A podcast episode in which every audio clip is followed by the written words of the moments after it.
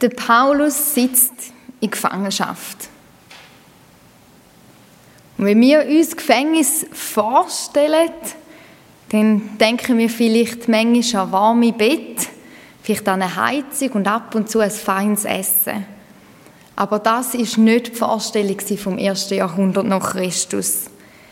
Nein, sein Gefängnis war wahrscheinlich ein Loch. Dunkel, feucht und schimmlig. Und was macht der Paulus? Er schreibt, er schreibt, er unterweist und er betet.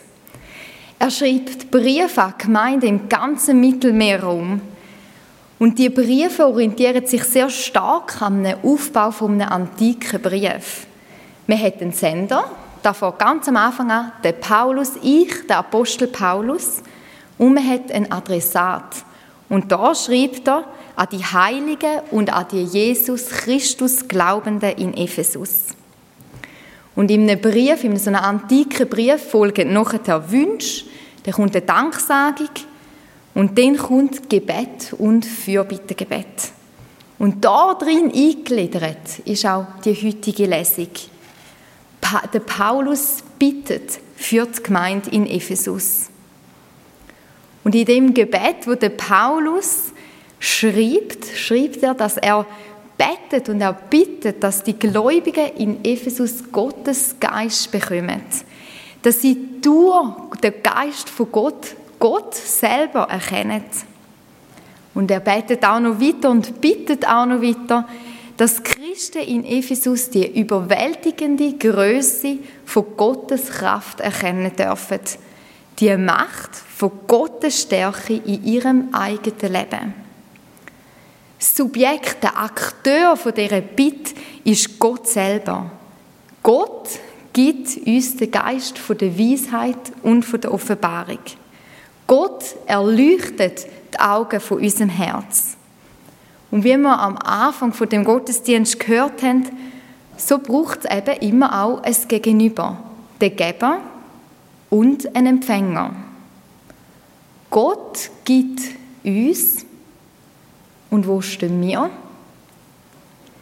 Auf diesen Punkt wollen wir heute Morgen zusammen eingehen. Die Verse im Epheser 1, wo wir von der Elsbeth vorgelesen gehört haben, sind ein Gebet, ein Fürbitt. Und wenn wir jetzt den Begriff Fürbitt genauer anschauen, erkennen wir, dass es aus den Wörtern für und bitte besteht. Jemand bittet Gott für jemand anders. Und Wikipedia schreibt sogar über Fürbitte, eine Fürbitte ist ein Gebet, in dem ein Beter Gott für jemanden anderen bittet. Und wenn wir jetzt das Wort auf Schweizerdeutsch mehr oder weniger anschauen, dann könnte man vielleicht darunter ja auch verstehen, dass Fürbitte ein Bitt für Für ist. Aber da ist nur so aus dem Kontext gerissen. Obwohl wir das nicht von Fürbitte oder dem Wort ableiten können, hat es doch etwas was mit dem Für an sich. Die Fürbitte von Paulus ist ein Gebet um Gottes Kraft, um das Feuer von Gott und um den Heiligen Geist. In Epheser 1,19, wie wir gehört haben, schreibt Paulus von dieser überwältigenden Größe von Gottes Kraft. Das griechische Wort, das hier gebraucht wird, ist Dynamis. Und wir haben ein Wort in unserem Sprachgebrauch, wo sich von dem Wort ableiten lässt. Das ist Dynamit. Wir alle wissen, was für eine Kraft Dynamit hat, wie explosiv Dynamit ist. Mit Dynamit können wir Felsen sprengen oder wir können auch Lawinen beseitigen oder entschärfen. Gottes Kraft in unserem Leben ist wie Dynamit. Es sprengt die Fesseln vom Tod. Es sprengt Angst in unseren Herzen. Es sprengt Barrieren zu unseren Nächsten und so weiter. Und Gott selber lässt die Kraft, lässt das Dynamit in unserem Leben wirken. Er tut sie in unserem Leben, er hat es aber auch im Leben von Jesus gemacht. Gott ist auch da wieder der, der es macht, der Akteur. Er lässt seine Kraft in uns wirken. Wir können nicht über Gottes Kraft verfügen. Aber er gibt uns die Zusage, wo uns ermutigen kann. Er erleuchtet die Augen eures Herzens, damit ihr wisst, und dann geht er weiter, und wie die überwältigende Größe von Gottes Kraft ist, die euch als Wirkung der Macht seiner Stärke an uns, den Glaubenden, zeigt. Wir können es nicht verfügen, Gottes Kraft, aber er verspricht, dass er sie in unserem Leben schon macht, dass er mit seiner Kraft schon am Wirken ist. Und drei Sachen fallen mir auf bei dem Vers. Gott erleuchtet die Augen von unseren Herzen. Er macht's. Er öffnet unsere Herzen für ihn. Denn das Wort Wirkung von der Macht, das Wirkung, das Wort, das gebraucht wird im Griechischen, bedeutet vielmehr ein aktives Wirken. Es ist nicht etwas, das passiv geschieht. Es ist ein aktives Wirken.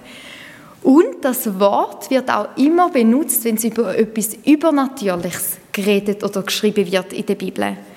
Gott lässt also seine Kraft, seine Stärke aktiv und ganz übernatürlich in unserem Leben wirken. Und was wir auch herauslesen aus dem Vers ist, Gottes Kraft zeigt sich in unserem Leben, im Leben der Glaubenden. Und das jetzt schon.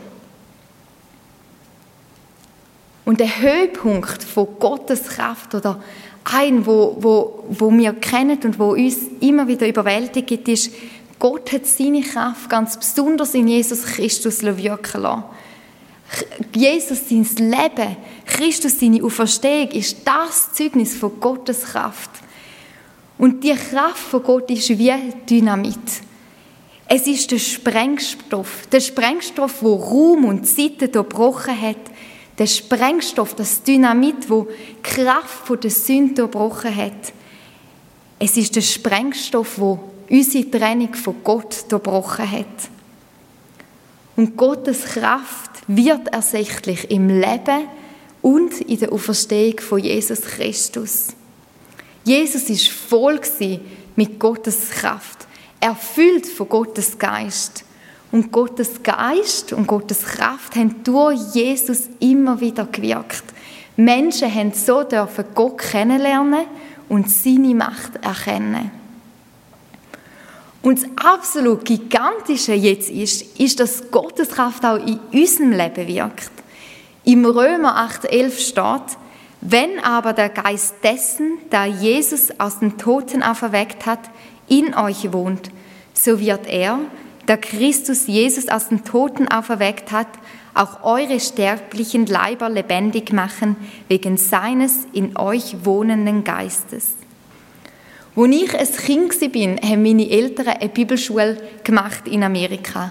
Und für uns Kinder hat es ein sehr ähnliches Curriculum sehr ähnlichen Ablauf, sehr ähnliche Themen wie die, wo meine Eltern gemacht haben. Und so haben wir immer wieder Bibelverse auswendig gelernt und wir haben immer gelernt, die gleiche Kraft, wo Jesus von den Toten verweckt hat, lebt in mir.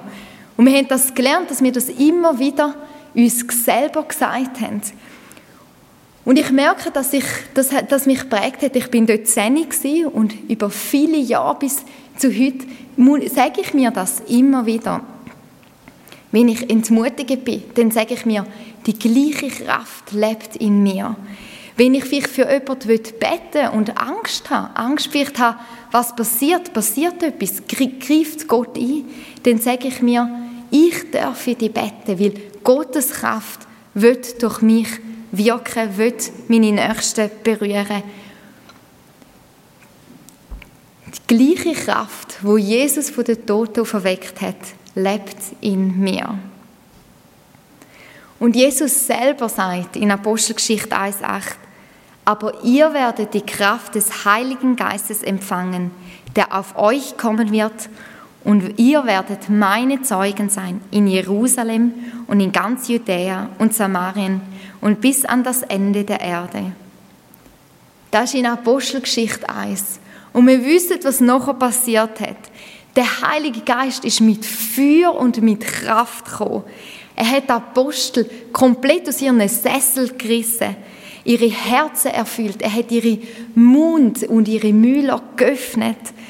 Und so ist doch der Heilige Geist, ist die Kraft von Gott. Er ist das Dynamit, das Feuer.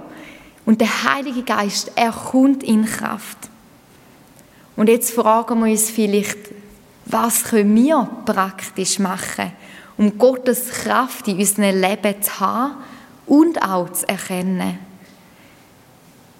Der Paulus betet für Christen in Ephesus, dass sie Gottes Kraft erkennen können.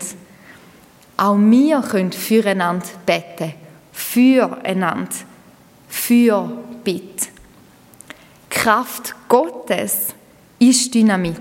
Es sprengt unsere Vorstellungen, es sprengt unsere Begrenzungen und unsere Barrieren.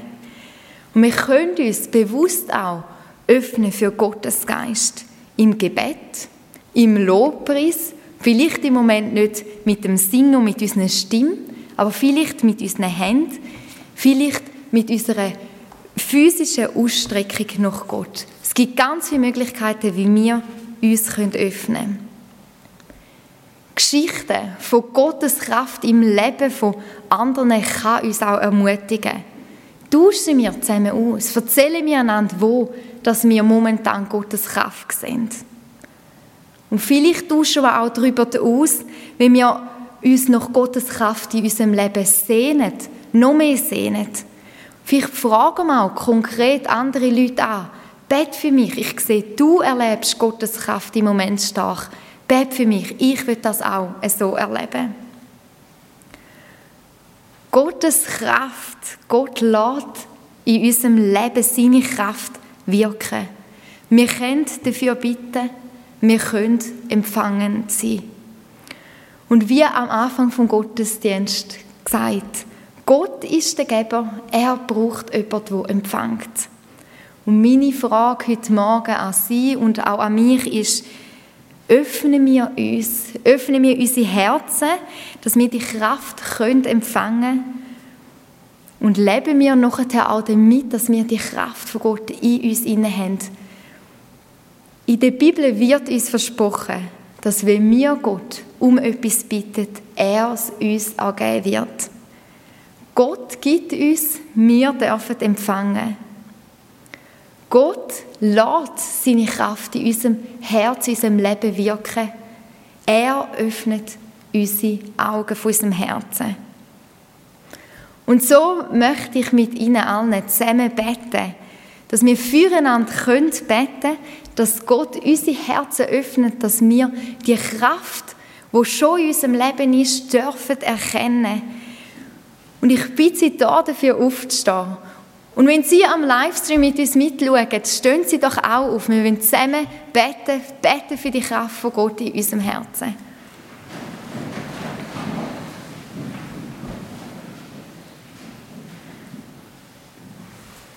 Gott, du bist so groß und du bist so gut. Du bist so mächtig und so stark. Und wir kommen auch vor dich in Ehrfurcht, in Ehrfurcht vor deiner Kraft, vor deiner Größe und von deiner Stärke. Du bist der Anfang und du bist das Ende. Und alles ist in deiner Hand. Hilf uns, dass wir deine unendliche Größe dürfen erkennen. Schenk uns offene Augen von unseren Herzen, dass wir erkennen dürfen, dass dein Heiliger Geist in uns lebt und dass du in unserem Leben in deiner Kraft wirkst. Schenk uns Mut, dass wir raustreten und mit dem Wissen, dass deine Kraft in unserem Herzen ist. Und schenkt uns Erkenntnis, dass egal wo wir jetzt gerade stehen heute Morgen und egal was wir machen, dass deine Kraft in uns ist und dass du in uns lebst. Erfüll du unser Herz und unseren Kopf auch mit dem Wissen, dass du immer und überall bei uns bist. Amen.